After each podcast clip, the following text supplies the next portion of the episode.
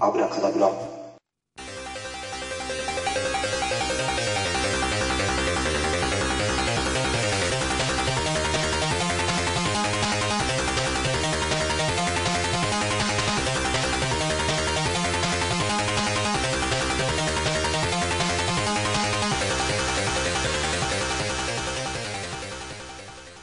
はいミスターコウキですはい、ぐったりしてるドモンキュー太郎です。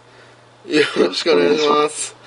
いやーもうぐったりだねほんといねや、ほんとメニーの気持ちだね。もうね、ほんと。うんいやほんとそうだわこれメニーだもんいや、もう、投身自殺したくなるよ。うんうーん、でも今回のね、この、今回のやる映画はさ、うん僕らは多分1年ぐらい前から見たい見たいって言ってんだけどさ、言ってたけどさ、うんいや、これがね、世の中では思ったより見てる人もいるみたいですさ、うん評価も高いしさ、うんなんかね、ちょっと、思ったよりメメジャー化してるなぁと、そうだよね思う思いつつ全然上映してないなと思ってさ場所がねうんえ結構ちょっとそこはねなんか不思議な感じだなと思って、うん、まあそんな映画なわけですが今回の映画は何ですかスイスアーミーマンいやー来ましたよましたいやねついに来ましたねやっと1年越しぐらいで言ってたのこれうん、あのね、ラドクリフ君のね、死体がすげえ面白そうだってね。ねえうん、言っててさもうやろやる、ま、やろうやろう言ってる時に世間も面白いって言ってるしさうん、いやーやっぱり見るところまあまあ世の中の人見てるんだろうけどさうん、いやー、ほんとよかったね。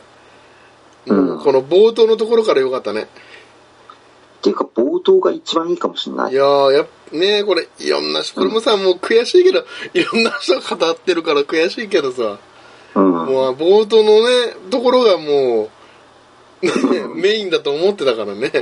うん、そこを冒頭に持ってくんだから素晴らしいよね。そうだね。ぼ冒頭のね、あの、オねープニングのあのタイトル出てくるまでが最大の見せそ場じゃうない。。あのラストシーンだと思いつつ、うん、そう、あそこからね、あの、うんどうしてこうなったかってなるのかなって思ったら、うん。ちゃんと進むもんね、あそこからね。うん。すごいよ。うん。まあ、ちなみにちょっと簡単な解説をお願いしてもよろしいですかあ、はい。じゃあ、映画 .com から解説させてもらいます。はハリー・ポッターシリーズのダニエル・ラドクリフのが死体役を演じ、リトル・ミス・サンシャイン、ラブマーシー、終わらないメロディーなどで知られるポール・ダノを扮する青年が死体を使って無人島からの脱出を試みる玉を描いた異色のサバイバル劇。遭難して無人島に漂着した青年ハンクは絶望して命を絶とうとした時、波打ち際に男の死体が打ち上げられているのを発見する。死体からはガスが出ており、浮力があることに気づいたハンクは意を決し、死体にまたがり無人島脱出を試みるが、CM ディレクター出身の監督、コンビ、ダニエル・クワンダニエル・シャイナート、通称ダニエルズい。の初長編作で、うん。サンダンス映画祭や、えーっと、シッチャ、んシッチェツ・カタロニア国際映画祭で受賞を重ねて話題を集めた。おー。共演に、ケン・クローバーフィールド・レーンのメアリー・エリザベス・ウィンステッドおーです。うん。お願いします。ありがとうございます。はい。はい。ということで、うーん、まあね、まあ後半には彼女が出てくるわけだけどさ、うん。うんこの人あれだよねうん結構このまあ女優さんさうん。まあ僕はなんかそうだねスコットスコット・ピルグルミかなピルグルミと「ダイハード4.0」か好なきだね、先生、ダイハード4.0。いやに出てくんだよねむ娘の役だからねうん。いやなんかねうんしあこの人なんだっていうのはちょっとねこの見終わった後気づいたけどねうん。なんかそれぐ自らい分なんはか、全く何もわかんない。それ。うん、なんかね、それをちょっとね、全然、それを気づかせる前にこの二人の役者さんが、ね、うんやっぱりみんな大好きポール・ダノがいたからさ、うん。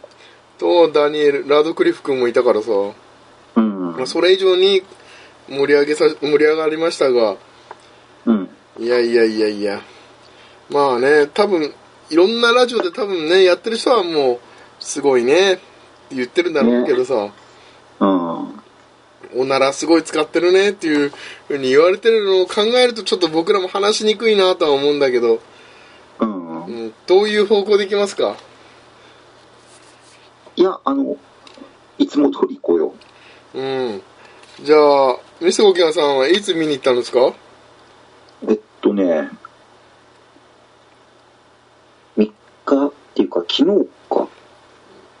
昨日と言いますと3日でしょ ?10 月の3日。 ?10 月3日うん。うん。に、あの、ディノスよね。あ、札幌だったらね。うん。ディノスシネマしかやってないっしょ。北海道の札幌はそうだね。うん。そこに行って、あの、まあ、ちっちゃめのね、ディノスの中でもちっちゃめの劇場入そうだっね。て、うん。で、まあ、観客が、まあ、自分以外みんな女性だったね。ええうん。なんか気まずくなったんだけど、おほ女ほ性で、自分以外女性が12人ぐらいかな。あ、でもそれでもあのね、広さだったら多い方かもしれない。まあちょうどいいかもしれないね。うん。まあそれなりに。でうん。じうん、まあ時間もね、あの、モーニングで行ったんだよね。ああ、まあちょっと、じゃあお値段も安く、ちょっと。そうそうそう、お値段も安くなってる。うん。ううん。ん。それで行って、まあ12人ぐらいかな、みんなで。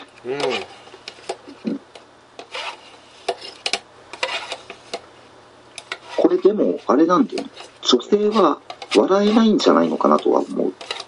え、何がああ、ここの映画の下品さな部分で、うん。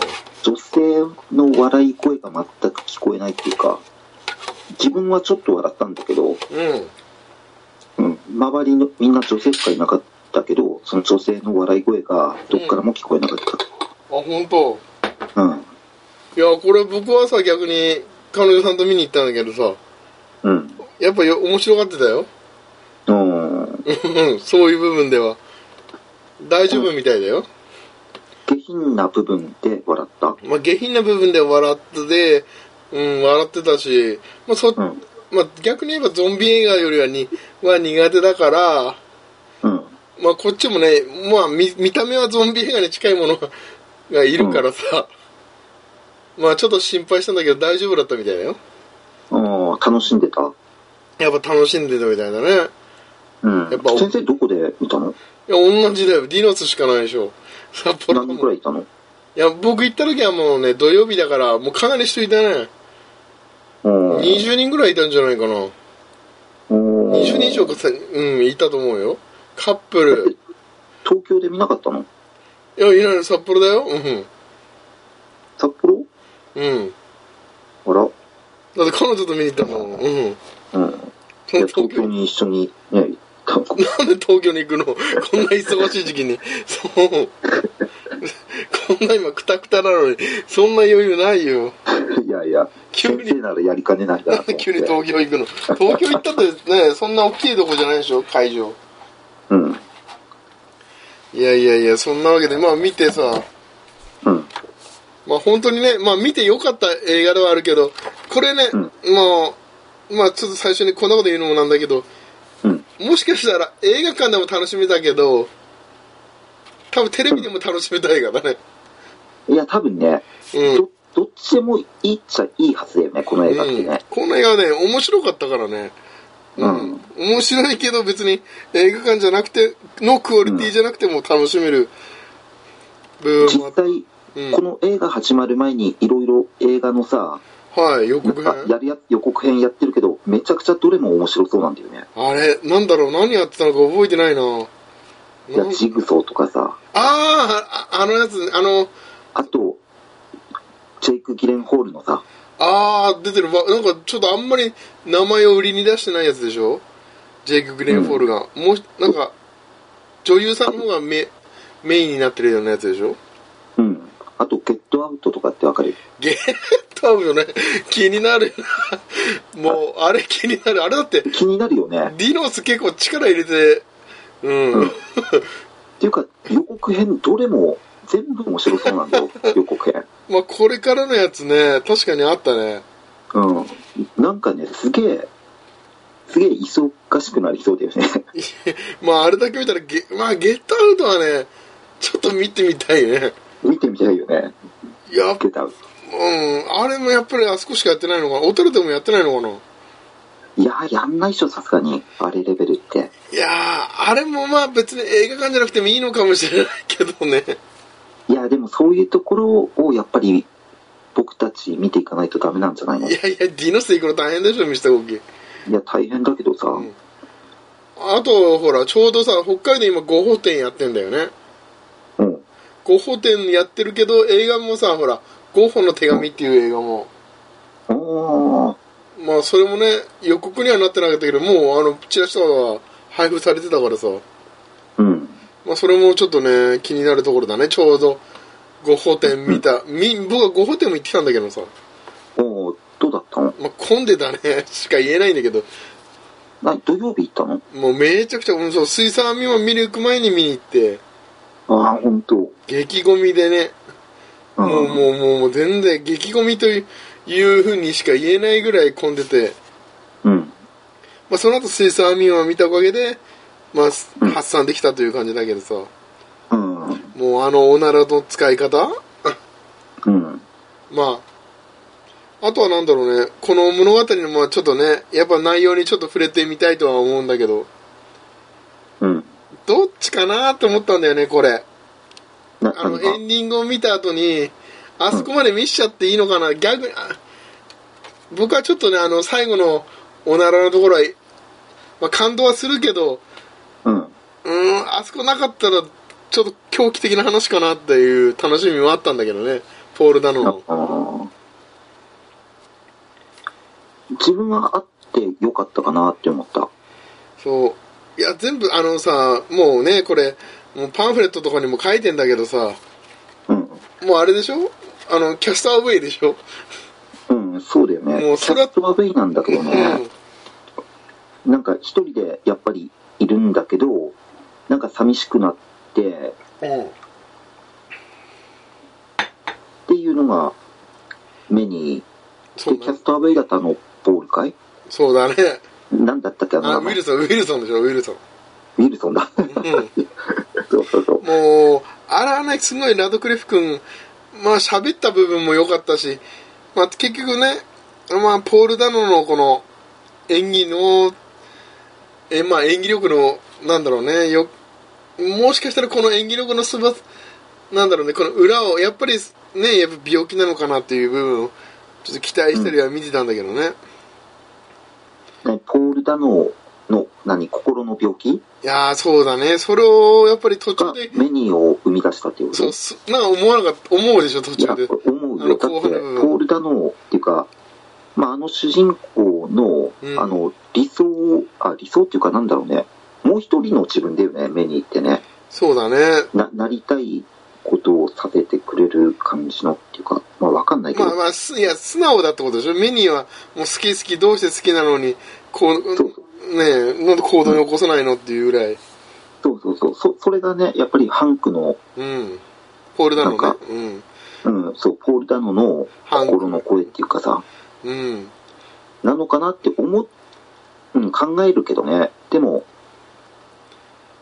いやー、うん。だから、まあ、ポールダノはすごいなとは、相変わらずすごいなとは思ったし、して、なんだろうな、あの、次々明かされるさ、うんあのー部分、後半のね、うんあの、あれを見てしまうとさ、うんあもしかしたら妄想だって妄想によってこういうふうにあ確かに全てがつなあのこのおかし全部おかしなものに見えてくる一瞬、うん確かにねあの感覚は良かったんだよねあのあ、うんこの映画でこれを見せるかっていう笑いなのかなと思い、思わしといてさ今までがゾクッとさせる感じにやなっぱってゾくクるッとあれが良かったねうんたうんよかったあれゾクッとしてあやっばいやつなのかもしかしてやばいやつかとまず、まず最初の部分でさ、もうポール・ダノがさ、うんあそこに、たどあの無人島にたどり着いたのって自分から行ったっていう感じでしょまあそうだね死のうというかなんかその人とのなんかコミュニケーションが嫌だね、うんなんか、天気とかが悪急に悪くなってあそこにたどり着いたっていうよりは自分から行ったんでしょ、きっと。まあ行ってまあ確かに人間が嫌でもう全部絶望して行ったと思ったら本当に帰れなくなっちゃってうん。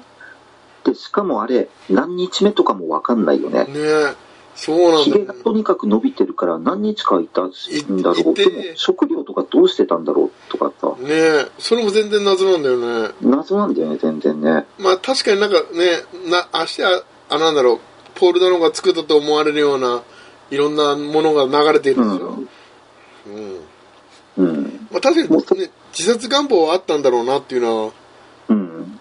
そそこはわかるけどそこにもしかしたらそこにもしかしてねラドクリフ君が来ると、うん まあもう来るっていうか、もう流されてきてるっていね、うか。本当にあのちょっとね、まあ、自殺した理由はわ僕はちょっと分かんなかったんだけど、うん。ね、もう多分この人投身自殺で来たってさ設定でしょ一応そうなんだよね、一応ね。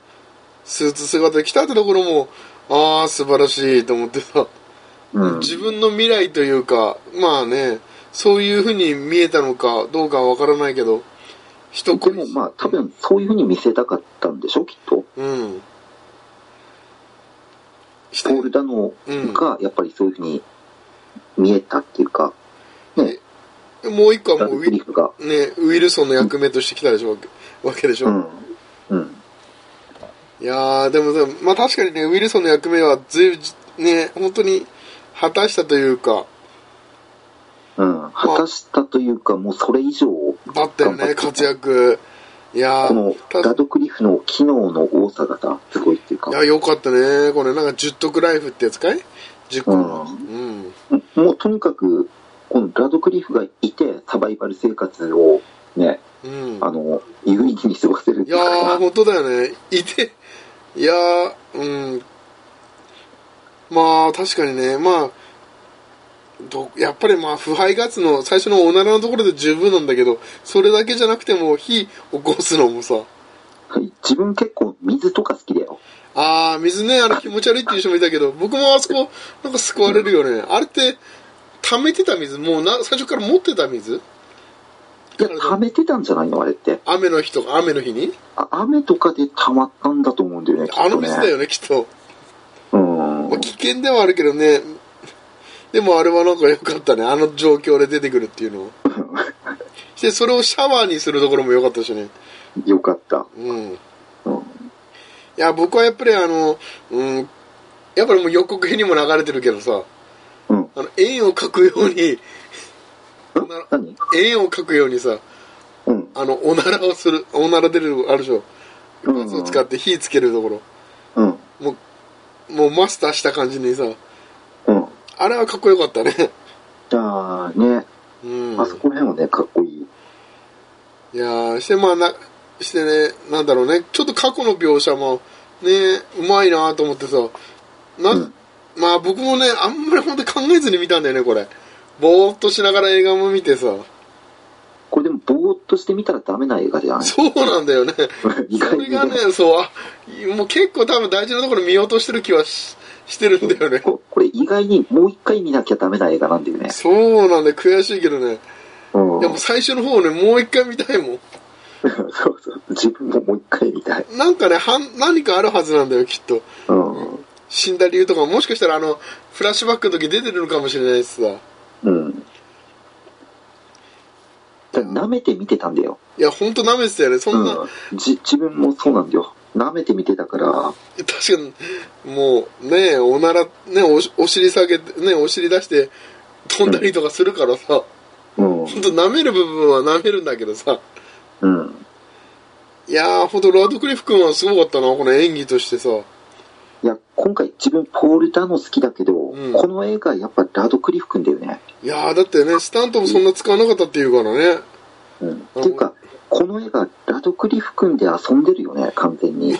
あそうだねいやもうまあねもうだってあら、まあ、まあ、あそこコンパスのところもそうだよね。コンパスもね、それがコンパスになるのっていう感じでさ、あれ、あれ完全に遊んでるよね。 まあね、コンパスの部分をして枝でちょこちょんするところはねう。ん、うんそうそうそう。うん。あの、やっぱりコンパスの部分はさ、あのコンパスによって導かれるも、彼女の方に導かれるもんでしょ、うん。あの、ラドクリフ君は、彼女、あの、ポール・ダノのね、写真の画像を見てさ、うん。反応して、あれによって、まあ、猿の居場所がわかるわけでしょうん。うん。だからやっぱり、あれはなんか、男の反応みたいだよ。女の人はなんか、未だによ、僕の彼女はよくわからなかったみたいだよ。ああ。うん、そこはそこの部分だけね、なんでんあの場所に直で行ったんだってなってたから、いや、あの、コンパスが示したんだよ、みたいな話。そう、本能じゃないかなっていうような話をしうん。した記憶はあるけどね。ねえラドクリフ君の本能で、あのコンパスが動いて、うん。ねえ、サラのもとにたどり着いたんだっていうような話はしたという感じはあるけど、うん。まあ笑うところはね、あとはやっぱりクマとの戦いだよね。え何あの、おちょっとさ、リアルだったのはやっぱクマとの戦いじゃない熊ね。うん。意外にリアルでしょ、あれ。そうあそあそこはね、ちょっとさすがに。なんか結構グロい部分がさ、うん。ああ、ここまでするんだっていうような戦いが起きるでしょ。うん。で、ラドクリフ君を使って戦おうとするけどさ、うん。ねえ、あの、手術をしちゃうからさ、うん。ねインスタグラムと、もう最新のものだよね。インスタだよね。うん。 もうそれでかってなっちゃうよね。ねえ。でポール・ダノがさ、まあ、ネットフリックス、ネットフリックスで言ってるけどさ、うん。まあね、その時自分もなんかこれ映画出てるんだね。今、今、ネットフリックス用の映そ画う。そうそう。ポンジュなんノかタイとト、ルちょっと忘れちゃったけどね。しかもポンジュノと絡んでるからね。うん。奥、奥じゃだね、奥じゃ見。たいよ。ちょっと気になるよね。あんなに ネットフリックス、ネットフリックス言ってるからね。先生、ネットフリックスとか見てるいやー、入ってないね、ネットフリックスは。いや、なんかめちゃくちゃ面白そうなのいっぱいやってるよね。いやー、そっかー。うん。いいやや、だから自分、今すごい気になってる。あーだって、あんま、だって、ね、iPad あるから全然見れるんじゃないうん、見れると思うんだよね。月、まあ、払う、ね、1000円ぐらいかな。うん。どう、どうするそ、今回、次回からそういうのも含めてやってみる、ど、どういうこといあや、ネットフリックネットから、え、ネットフリックス、いや、アマゾンプライムでいいんじゃないのだってアマゾンプライムの方が安いしさ。ししかも映画もいっぱいやってるしさ。ス。うん。全然お得感は全然違うでしょ。そうかなうん。それはそうじゃん。足で、ねえ、いやっぱり、その、なんだろう、なんでこんなアマゾンプライムの話をしてんの わかんないけどさ。安く、ねえ、早く荷物届くしさ。うん。何にもマイナス要素はない。送料もかかんないし。でも、ポール・ダノはネットフリックスって言ってるでしょうん。いや、ミスターコケちょっとは入って見てみてよ、じゃあ。ううん。その方がいいんじゃないポポンジュロだからね、そして。ん。うん。じゃあちょっと自分それ検討してみるから、ねもしよかったら先生にあ、ちょっとね、勧進めてそう教えて。ちょっとね、うやっぱりそれも知らないと見れないからね。めるよしかもまあ、ね、無料でっていうか、その、ね、月額料金だけで見れるなら一番いいけどさ。うん。うん。あれって支払い方法はどういうふうないや、クレジットじゃないのかクレジットなのないや、わかんないけど。まあ、ああるのかもしれないけど、大体クレジットじゃないか。まあ、まあ調べてみるわ、そこら辺もちょっと。まあね、そんなわけで、ね、この、シーサーミーも本当に、ね、最初なんか、ブルーバックでさ、うん。 CG かなんかでやろうというような話も出てたみたいだけど、うんまあね、二人はさ、自分たちは、うん、生でオールロケの方がいいみたいな感じでやって、うん。う成功したらしいけどね。ーん。この映画が出来上がったらしいけど。うん。いやーでも今回も、やっぱりポールダノだったな。うん。いや、でも、いや、ポール・ダノもいいんだけど、さらにその上、ラドクリフ君言ってたよ。いやー、そうだけどさ。だってポールなのが女装するんだよ。うん。あれでも一瞬可愛いよね。やっぱ可愛い一瞬ね。でもやっぱポールなのなんだよね。 なんか、今日、なんだろうね。いいんだよね。この、うん。その可愛いの中にも何かが闇を抱えてる感じうん。いや、あれポールダノはやっぱね、あの、バスでさ、隠し撮りとかする時のポールダノの表情はやっぱりポールダノいだなつと思もう、のね。やつだったね。すごいいいよね、あそこね。あの時の表情とか。いやー、いいね。プリズナーズにはかなわないけどいいよね。 か、かなわないけどね。あの、変質者具具合にはかなわないけど。あとさ、うんもうこれ多分これ、このボルポールなのは童貞でしょうん、多分ね。して、このラドクリフ君とキスをするところあるでしょうん。 あの空気をね、吸うために。うんいやー、あのシーンはね、ちょっとドキドキしたね。あ、童貞の人が初キスをここでするんだっていう。いやー、まあ。まあ、あれはね、いいんじゃないして、そその後、ね、お尻出さして、ふうん。水中に、水中に上がってくると。水面。素晴らしいよね。うんねあの、お尻、若干ちょっと汚い。いや、汚いって言うじゃん。まあ、いや、あれ男の男し、リリしいんじゃない血、血気がちょっと出てたよね。うん。いや、僕も人のこと言えないから分かんないけどさ。いや、まあ、ポールダノはやっぱりね、でもね、ああの、あのバスのと、バスに乗ってる時の、あの表情とかはやっぱすごい好きだな、ポールダノ。いや、そうだね。安心できるポールだろうだね。うんあれは知ってるポールだろうだね。これを、このポールダノが見たいんだよっていう感じそう、あの、ヒゲも生えてないしね。うんそうそうそう。そう。ちょっと繊細な感じに見えるけど、何かが持ってるやつね。うん。そうなんだよね。いやー、でもだから、ポールダノさ、ほんとすごいよね。リトルミス・サンシャインもそうだけど、うん。なんかね、見たくなるよね、ポールダノ作品を。ねいや、だから、あの、その、ね、ネットフリックスの、ああ、新しいやつね。うん、そっか、僕、じゃあ僕、過去作をちょっと追ってみようかな。うん。うん、まあ、リトルミス・サンシャインも見てみたいし、ちょっと、うんリトルミス・サンシャインのポールダノはちょっと安心できんだよね、まだ。内気だけど。ああ、まあまあね、 まだね、内向的な部分で、犯罪の匂いはしないからさ。うん、うん。いやー、まあ、これがね、ちょっとおすすめという部分に関しては、なんかレビューとかありますかああ、そうですね、ちょっとじゃあ、これもやっぱり映画 .com からでいいですか、はい。うーんとね、じゃあ、星4.5の人、ちょっとおよお、すごいね、高い高い。うん。くだらないのに大真面目、狂ってるのに普遍的、えー突出した独創性、異能の超大型新人監督の出現に遭遇した気分だ。うん。浜に打ち上げられた敵死体から出る手が推進力になって水上バイクみたいなになる。なんともくだらないオープニングだが、死体をダニエル・ラドクリフが遭遇した青年をポール・ダノが大真面目に演じて妙に感動してしまう。ほ死体が十徳ナイフのように便利機能を次々に発見させてサバイバルを助けたり、えー話し始めて写真ん写真の女性に恋心を抱いたりといい感じに狂っているストーリーが展開するのにう。うん。しっかりと心の金銭に触れてくる大人のファンタジーでもあり現実を突きつけ突きつける厳しさもあるおっていうのがで、まあ、そうだね、大人、まあ、現実を突きつけるところは、サラとの出会いのところかな。うこーんのそうだよあれかね今までね、うん、立場が、まあ、ぜね、じ本当にさ、写真を見てる限り、最初見てない、ちょっとしか見てないとさ、うんね、やっぱり、ああ、そうなんだ、彼女なんだって思って見てたからさ、うんまあ、だんだんね、分かってくると、ああ、そういうことかってういう。ん現実して、あのカメラにさ、テレビカメラにさ、まあうん、映るでしょ、映ってる時のあの、気まずさ、 うん後ろを見 てさ、あの写真のね、まあ、うんなんだろうね、ロック画像じゃないけど、あのね、画像を見ちゃうとさ、うん自分が映ってる、若き日の自分が映ってるわけだかうら、んあの怖さはあるよね。あるねいやー、まあそれがね、うん。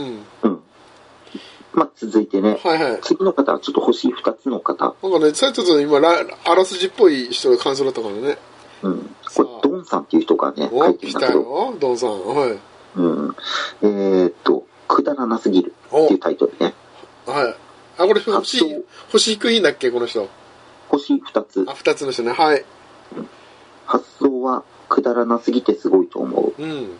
男子学生が家で友達同士のくだらない妄想で点発展して盛り上がるであろう内容。うん。女子には絶対思いつかない妄想。おう。最初はもう見ていられないくらいだったが、頑張って1時間ぐらいすえると、えうん。なんか割かし世界に入り込んでいった。でも結局何だったのか分からず終わる。ある意味、この映画、この内容を映画にしているのがすごいと思う。おー、まあ、わからない。まあ、わかろうとするというか、うん、うんそれを望んでないよね、多分。まあ、わかろうとしなくていい。うんそうだまあ、そこは楽しめってことだよね。うん。何があったのかは。そうだね。まあ、うん。まあ、どういう感じで見に行ったのかでちょっと分かれちゃうよね、ここら辺あは。そうだね。本当に何かもうシリアス展開というか、このね、何かを理由に無人島に行って、うん。なんか全部解明されるなら、うんまあ、すっきりするんだろうけど、うん。まあ、そういうのじゃないし、謎のね、メニー自体が謎だからね。謎なんだよね。うん。うん。だからそこをきっちりしたいっていう人は多分ね、星2とか1個になっちゃうんだろうね。そう、何者か全然わかんないからね、メニーは。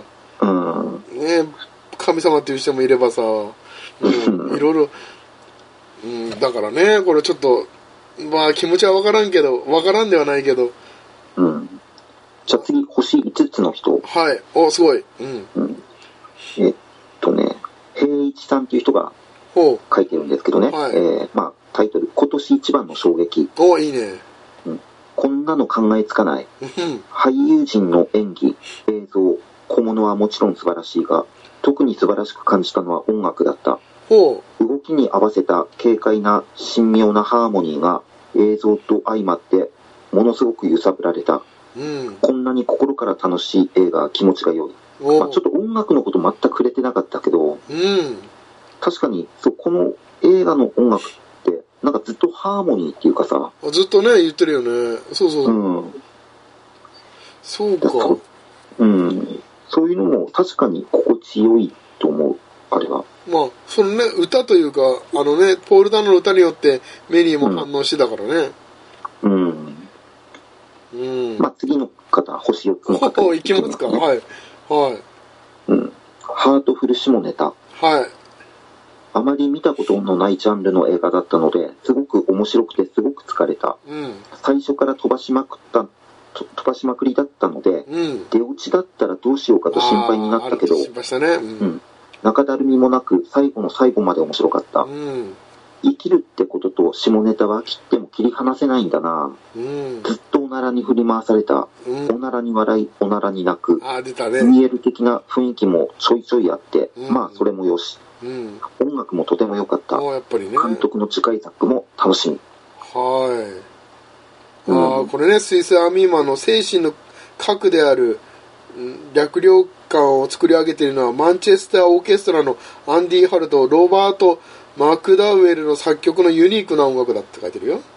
おー、なるほどね。あ、そしてこれは、ハンクの頭、そして口から鳴り響いてるという意図で作られている。あ、そうなハんだ。ンクは未開の荒野にの取り残され、棒切れやゴミ、そしておならが止まらない死体から自身の現実を作り出すように追い込まれる。制作に立ってダニエルズ、まあ、監督だね、は自分たちの監督デビュー作に音楽を提供してもらおうとアトランタ在住のミュージシャンにアプローチをしたと。うん。で彼らのバンドは脚本の精神に基づいた、まあ、楽曲を提供した。うん。それがシんシャイトナーシャイナートとクアンによって喜びでもあったとっうん。ていう書いてるよ限なる界、うん、あ限られた手段で音楽を作曲するという課題を与えられた、んつまり体から発せられる音楽だけを使ってもしくは森林のような自然環境に存在する音を使ってラストシーンまで音楽全体を極めてミニマリミズミミミニマリズムであり、アカペラであると。もうもうあれだね、あの、あの音楽、CD とかで、イマージュとかっていうさ、うん。シリーズわかるああ、聞いたことあるわ。うん。うん。あの、NOW とかそうさ、そう、あるね。そのやつの。うん。うんそそのやつのジャンルが、なんかちょっと、イージーリスニング的なやつ、イマージュそうとかだね。うんおお、はいこはい。れ系に入っててもおかしくないなっていうか、感じましたね。なんか世まあ、界遺サイ産サイトにもう一個ぐらい読ん読んでみますあか。ほうちょっと低いやつでもいいんじゃない高いやつに行く任せる3.5。あ、ちょうどもう中間だ。はちょっと微い。妙でしょはい。うん。心にいつも一体の反応したいよっていうタイトルなんだけど、おう本作は問いかける人生とは無人島で絶望しながら死を待つようなものなのかと、うん。このしこの実験劇場に身を置く主人公が半ば諦めを持って死を決断したところ思いがけず浜辺に打ち寄せられた死体をい体を発見うん。この死体は死んでいるはずなのに尻からガスは噴射するわ口から水を噴射するわうんうん大活躍うんやがてうすら笑いを浮かべ喋り出したりもするうん。両者の関係が面白いうん。うんと生から死に向かおうとしたものああ、そうだね。方や、うん、死んでいる体で精一杯に生を実感すべく方位磁石をキュルキュルと動かすもの大石だけど、うん。二人は対極の存在なのだがうんおそらくいや絶対に二人は互いにもう一人の自分としてつつながり合っているのだろう。うん。う、うん、彼らが心を重ねるにつれスクリーンに色彩があふれイマジネーションが炸裂していく展開も楽しいまあいやーもう。こんな感じなんだけど、まあ、ラドクリフ君側も、やっぱり、もう一人の自分として、ハンク、ポール・ダノうんを。見てたのかっていうことだよね。まあ、そうだし、ポール・ダノからだけじゃなく、ラドクリフも、側も、やっぱりポール・ダノに、もう一人の自分っていうのを、まあ、お互いにね、まあ、その、まあ、役柄もそうだけど、うん、まあ、もしかしたらね、この俳優としての部分の、 部分も関係あるかもね。お互いにね、ポール・ダノとして、本当に役じゃなくて、うん、まあ、ラドクリフ君もこれでね、ちょっと、まあ二人もさ、脚本の最初の、あの、棒、まあ、序盤の部分でもう脚本は読んで、そこで決めたっていうからね、もうす、あれ、あのお尻のシーン、もうならのガスのシーンで、無人島から脱出するってところを見てから、もう決めたとすぐ。ああ、それ、ラドクリフ君は、じゃあ、それで OK 出したんだ。へいや、ポールダノがまずそこだよね、力入れて。ポール・ダノはなんとなくさ、この映画にさ、まあ、出る雰囲気はあるなとは思うんだけど、うんラドクリフ君の方がさ、ね結構覚悟はいるやつだよね、これは。いいるよね、だってうね。ん。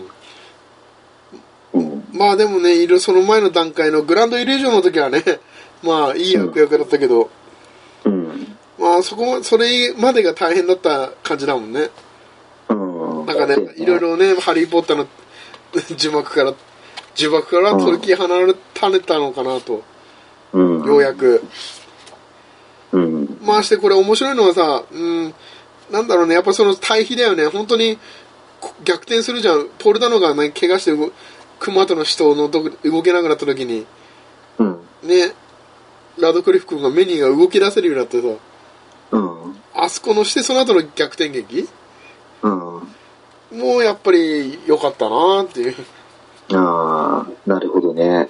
して、さら、さらにあって、ああ、嫌な気持ちになるなっていう、あの、うん。辛い気持ちになるんだよね。うん。あそこら辺もね、自分は好きだよ、あそこら辺も。うん、あと父親出てくるじゃん。あの、ずっとああ、ね、生きハてンくクるが避けてた。うん。いやーあの父親、本当いや、 まあ確かに愛は感じるけど、心配はしてたんだろうけどさ。うん。いや、やっぱりね、やっぱりその、低能がっていうあの言葉がね。うん。いや、ちょいっとや、、まあ、うん、そ、それも含めて好きだな。ああの親父も好きだよ、結う構。ん。うん。まあ、そんな感じかな。うん、いろいろ今読んだけど、結構喋ったよ、もうこれ。喋ったというか、もう脱線はしてたけどね。うん、脱線はしてたけどね。まあ、でも、面白かったっていうか、見てよかったいなやと思った。うん、これはね、見てよかったし、うん、もし見るなら、ブルーレイとかでね、ぜひとも見てみたいね。ああ、そうだね。買っていいやつすかごい、なんか、かうん、景色とかそういうのもいいんだよね、すごくね。そうだね、うん。緑も溢れてるしね確かにううん、ん。してね、まあーあーこれは違うか四つ四つ葉の黒棒じゃないかうんいやいいよ四つ葉の黒棒だと思ったら三つ葉の黒棒だったああ、うんいやー本当ねこれだから映画館で無理して見るよりはうん別になんかブルーレイとかで発売した時見てのんびりうん見る映画かなとは気はしますけどねいや、確かにね。そうですね。まあ、うんまあ、そこら辺もまあ、今回話のネタになったからいいじゃないですか、僕たちの中では。まあ僕らの中でいいけどねまあオチは言ってないからね大オチは言ってないからねうん。うん。うんまあ今回ねまあのんびりとね見る映画これちょっとやっぱでものんびりと序盤からねちょっと気持ちね気合い入れないといきなりちょうんっと油断するとすぐ脱出しちゃうからねそうなんだよね。僕ほんと序盤ちょっとね油断してたわいや、多分みんなしてると思うよ、序盤の油断。そうあの島から脱出してからちょっと僕うとうとしちゃったもんあいや、いや、わかるわかる。うん。してもう着いたらあれこれどこだまたつい違う島に着いたぞっていうような感覚、うん。